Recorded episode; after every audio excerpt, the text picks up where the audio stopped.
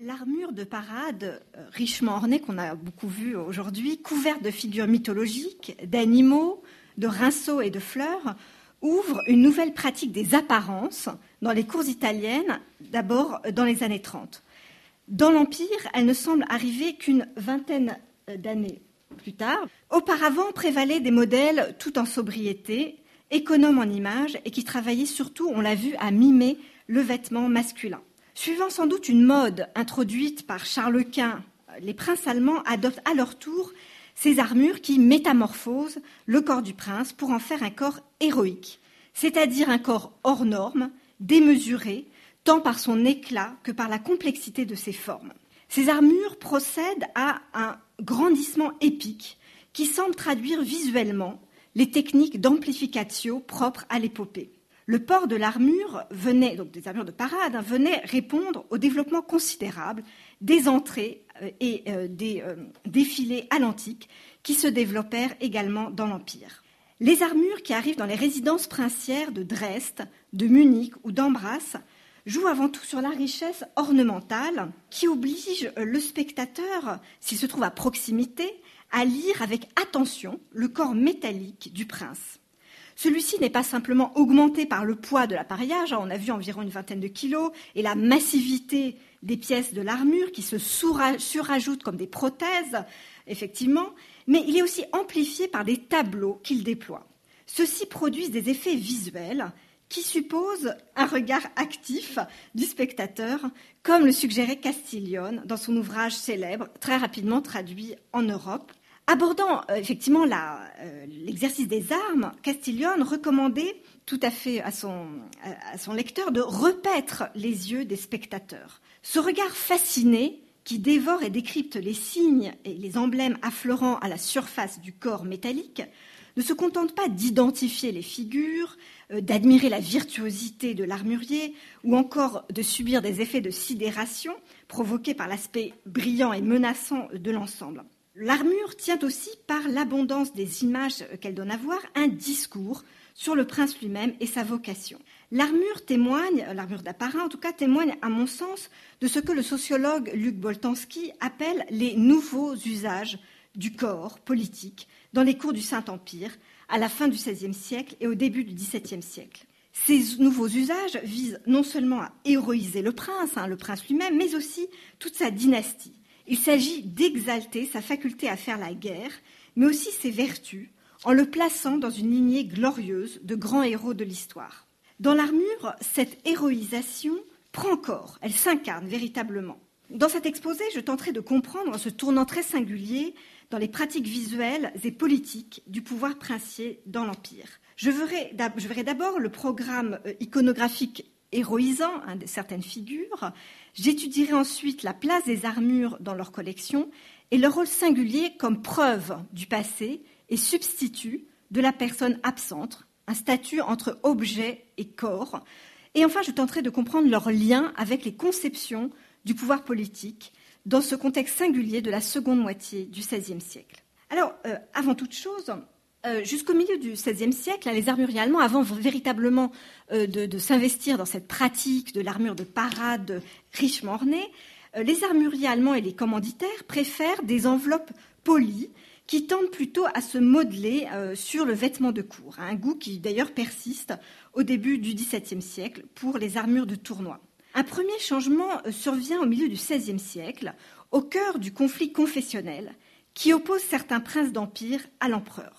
Par exemple, le duc Auguste de Saxe, un protestant, qui certes par la suite s'alliera à l'empereur, mais peu importe, en tout cas prince protestant, commence par commander des séries d'armes et d'armures dont l'ornementation, euh, de plus en plus présente, de plus en plus massive, se réfère à une iconographie néo- et vétérotestamentaire. Commande par exemple une série d'épées euh, ornées euh, de scènes représentant le péché originel, et en 1546, il commande au célèbre armurier Peter von Speyer une armure en fer noirci et gravée, montrant sur la dossière euh, le sacrifice euh, d'Abraham et euh, sur la poitrine, un chevalier en armure agenouillé au pied du Christ.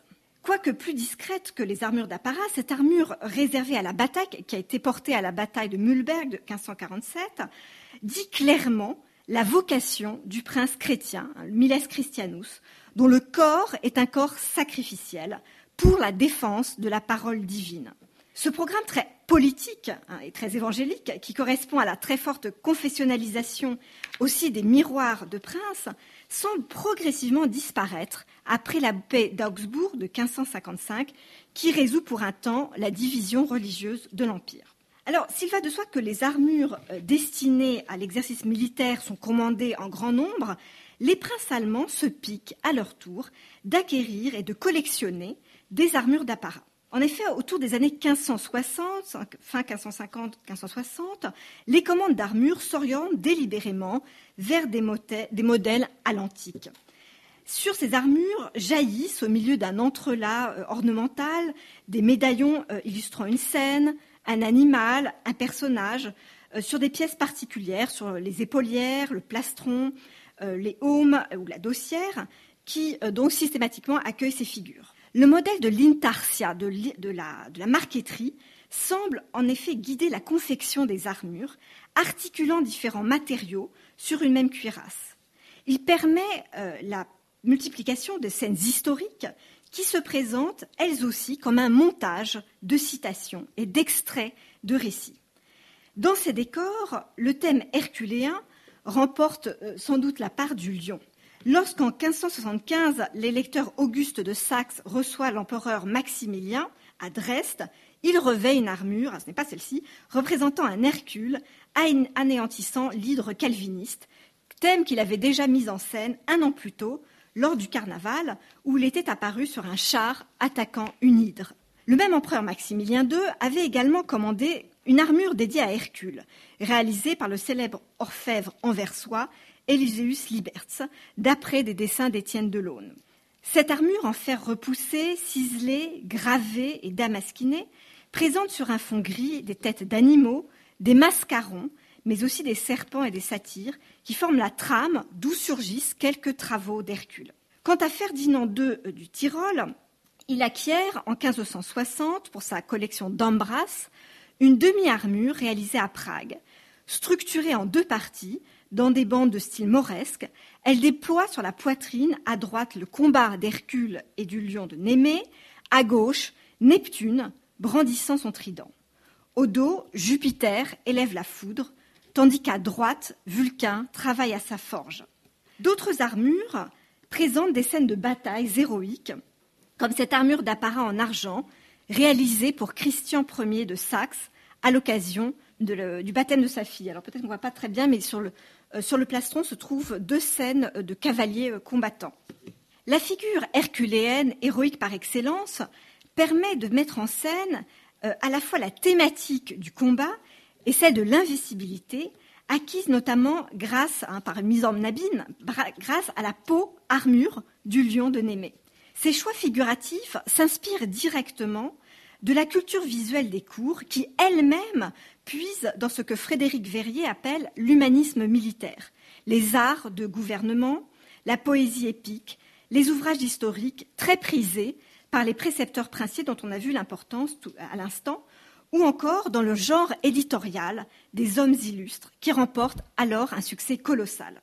Déjà en 1534, dans une lettre à Ottaviano de Médicis, euh, Vasari expliquait à propos d'un portrait d'Alessandro de Médicis Je l'ai peint en armure, à l'exclusion de la tête et des mains, afin de montrer qu'il est prêt, par amour de la patrie, à toute action de défense du bien public ou privé. Il est assis pour montrer qu'il commande, à la fois en prince et en capitaine. L'armure éclatante est-elle un miroir du prince dans lequel son peuple peut contempler ses actions. La métaphore de l'armure comme miroir est un topos qui est volontiers réemployé dans certaines sources, avec un triple sens. Celui de miroir du prince, hein, ces arts de bon gouvernement qui tendaient des exemples à leurs lecteurs princiers. D'autre part, le miroir magique, euh, euh, qui est une surface réfléchissante et prophétique, où défilent les hauts faits des ancêtres, euh, comme dans l'Arios, par exemple. Enfin, dans un sens plus littéral, celui de surface éblouissante. Dans les armures d'apparat, la prolifération des images, tout comme l'abondance des exemples, des idées, un peu la copia qui caractérise la littérature encomiastique et morale, deviennent au contraire l'attrait principal de l'œil du spectateur plutôt que euh, la, la brillance immédiate. Offrant à voir une représentation de la guerre sous le masque d'épisodes tirés de l'histoire romaine ou de la mythologie, les armures mettent ainsi en œuvre un discours visuel sur la violence légitime dans l'exercice de la guerre. L'armure est le signe distinctif du prince, le symbole de ses qualités de commandement, ou même le miroir privilégié de sa vertu. Or, ce qui est très intéressant, c'est que les princes ne se contentent pas de porter les armures lors des grands événements, de les porter également lorsqu'ils se font euh, portraiturer. Euh, ils les collectionnent, ils les échangent et ils les montrent aux visiteurs. Collectionner euh, des armures est une activité qui s'impose comme une pratique culturelle et politique de premier plan dans l'Empire. Et elle, investit de fait, par ce, nouvel acte, ce déplacement des armures dans un autre contexte, elle investit l'armure d'une autre signification. À Dresde, la collection est initiée par Maurice de Saxe autour des années 1550 et très vite développée par son frère et successeur Auguste, et par la suite par le fils d'Auguste, s'inspirant peut-être ainsi euh, de l'Armeria Real de Madrid. Dans certains espaces du château de Dresde sont réaménagées des salles dans un style français et italien pour les accueillir. En 1586, Christian Ier de Saxe fait construire de nouvelles écuries à Dresde, dont les façades exaltent l'art équestre et les travaux herculéens. Le premier étage du bâtiment accueille les appartements du prince et sa collection de vêtements de tournoi. Les étages supérieurs sont réservés, eux, spécifiquement à l'armurerie. Donc tout cela est mis dans le même ensemble. Ce bâtiment était relié au château par un long corridor, achevé en 1588 et formé de 21 arcades, qui accueillait une galerie de portraits d'ancêtres fictifs ou avérés de la famille albertine. À Ambras, Ferdinand de Habsbourg, frère de l'empereur Maximilien II et gouverneur du Tyrol depuis 1564, fonde une brillante collection d'armures occupant cinq salles très vastes.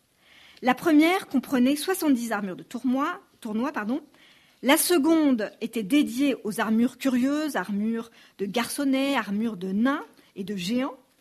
La troisième pièce était appelée la Leibbrustkammer, la, la pièce contenant des armures personnelles de l'archiduc, armures de tournoi, armures de bataille. Mais le cœur de la collection, qui constituée par la célèbre Heldenrustkammer, la chambre d'armes des héros, euh, faisait véritablement la fierté de l'archiduc, avec une dernière euh, une dernière salle qui était consacrée aux trophées arrachés aux Turcs.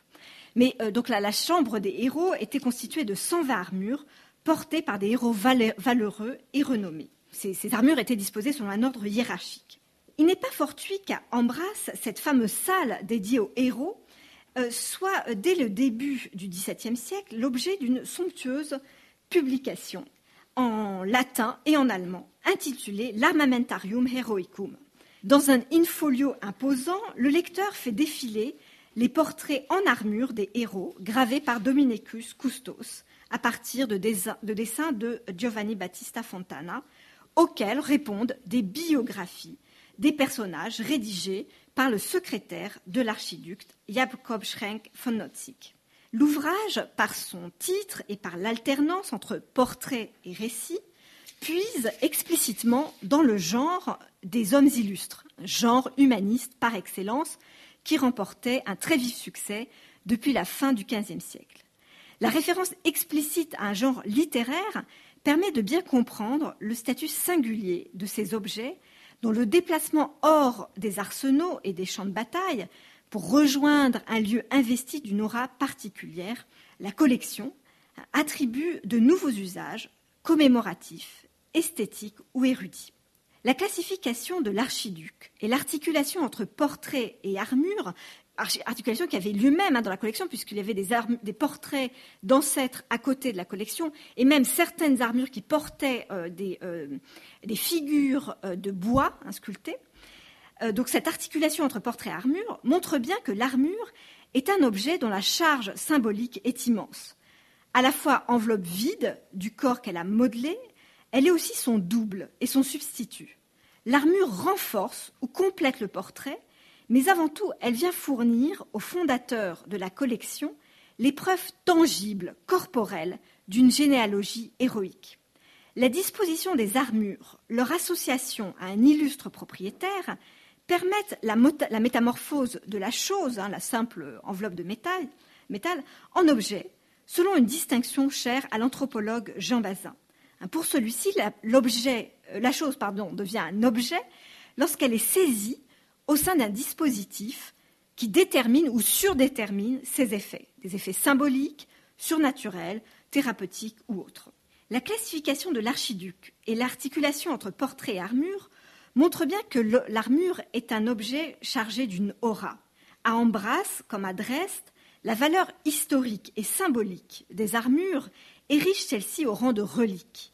Relique de contact, elles conservent la trace du corps, de leur propriétaire héroïque, et produisent un effet de présence qui rivalise avec celui du portrait, en, évidemment en ne tenant pas compte de la question de la ressemblance. L'armure collectionnée est donc dotée d'un mécanisme d'accréditation qui va bien au-delà d'une simple histoire du coup. L'armure n'est donc pas simplement un effet de mode ou le reflet d'une nostalgie pour un passé médiéval. La construction d'un corps modelé par l'armure dans les représentations festives ou visuelles est plutôt un indicateur de la transformation du pouvoir politique qui, de dynastique ou de patrimonial, devient charismatique, si l'on reprend les termes de Max Weber. Un, prince peut en effet euh, revendiquer plusieurs sortes de légitimité. La première, une légitimité de durée, un dynastique, est celle d'appartenir à une lignée, à la chaîne ininterrompue d'individus. L'autre, la légitimité de rupture, est celle d'un souverain de mérite, hein, pourrait-on dire, qui arrive le premier au pouvoir et qui met en avant, sur le modèle de David par exemple, l'élection divine manifestée par une série d'épreuves. Dans ce cas, la figure héroïque, représentant les épreuves surmontées par le souverain champion, ou mieux comme compagne porteuse de victoire, indiquant la bienveillance divine, est intéressante à mettre en scène. Bien sûr, et c'est très souvent le cas, on, peut combiner les deux éléments, hein, ces deux sortes de légitimité. Le cas exemplaire est celui de l'empereur romain, dont le discours symbolique repose sur un équilibre subtil entre légitimité d'élection, elle est le triomphateur choisi par les dieux, et légitimité dynastique, puisqu'il s'inscrit dans une gens impériale. Dans la seconde moitié du XVIe siècle, et surtout à la veille de la guerre de Trente Ans, les princes allemands combinent eux aussi subtilement les deux éléments, mais en insistant sur l'aspect charismatique de certains ancêtres choisis, ou pseudo-ancêtres hein, d'ailleurs, choisis avec soin. Le héros victorieux, qui figure dans la galerie sous la forme euh, d'armure, est là pour faire rejaillir son charisme sur le prince lui-même. Il s'agit à l'intérieur d'une succession héréditaire reconnue d'introduire cet élément d'élection, l'exploit héroïque qui qualifie le prince héritier. Or, ce charisme s'appuie sur l'imposition de normes de perception du corps et de ses effets. Ainsi, la généralisation de l'armure, tant dans les portraits que dans les événements festifs, participe de cette captation des formes de représentation du pouvoir charismatique qui étaient jusqu'alors réservées, du moins dans l'Empire, aux empereurs. Ce processus a pour conséquence d'effacer visuellement la distinction entre euh, le statut de prince et celui d'empereur, sachant que princes et empereurs se livrent précisément à l'époque, se livrent entre une lutte féroce depuis l'éclatement euh, confessionnel.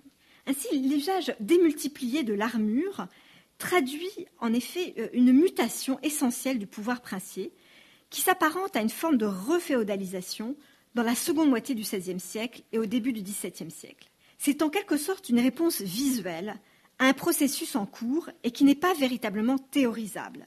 Les objets et les pratiques condensent à eux seuls les transformations institutionnelles des principautés. La construction d'États territoriaux autonomes, ou revendiquant en tout cas une forte autonomie vis-à-vis du pouvoir impérial, va de pair en Allemagne avec la prise en main des églises territoriales. Cet accroissement du pouvoir temporel se traduit dans les principautés protestantes comme dans les principautés catholiques par un développement considérable du droit territorial.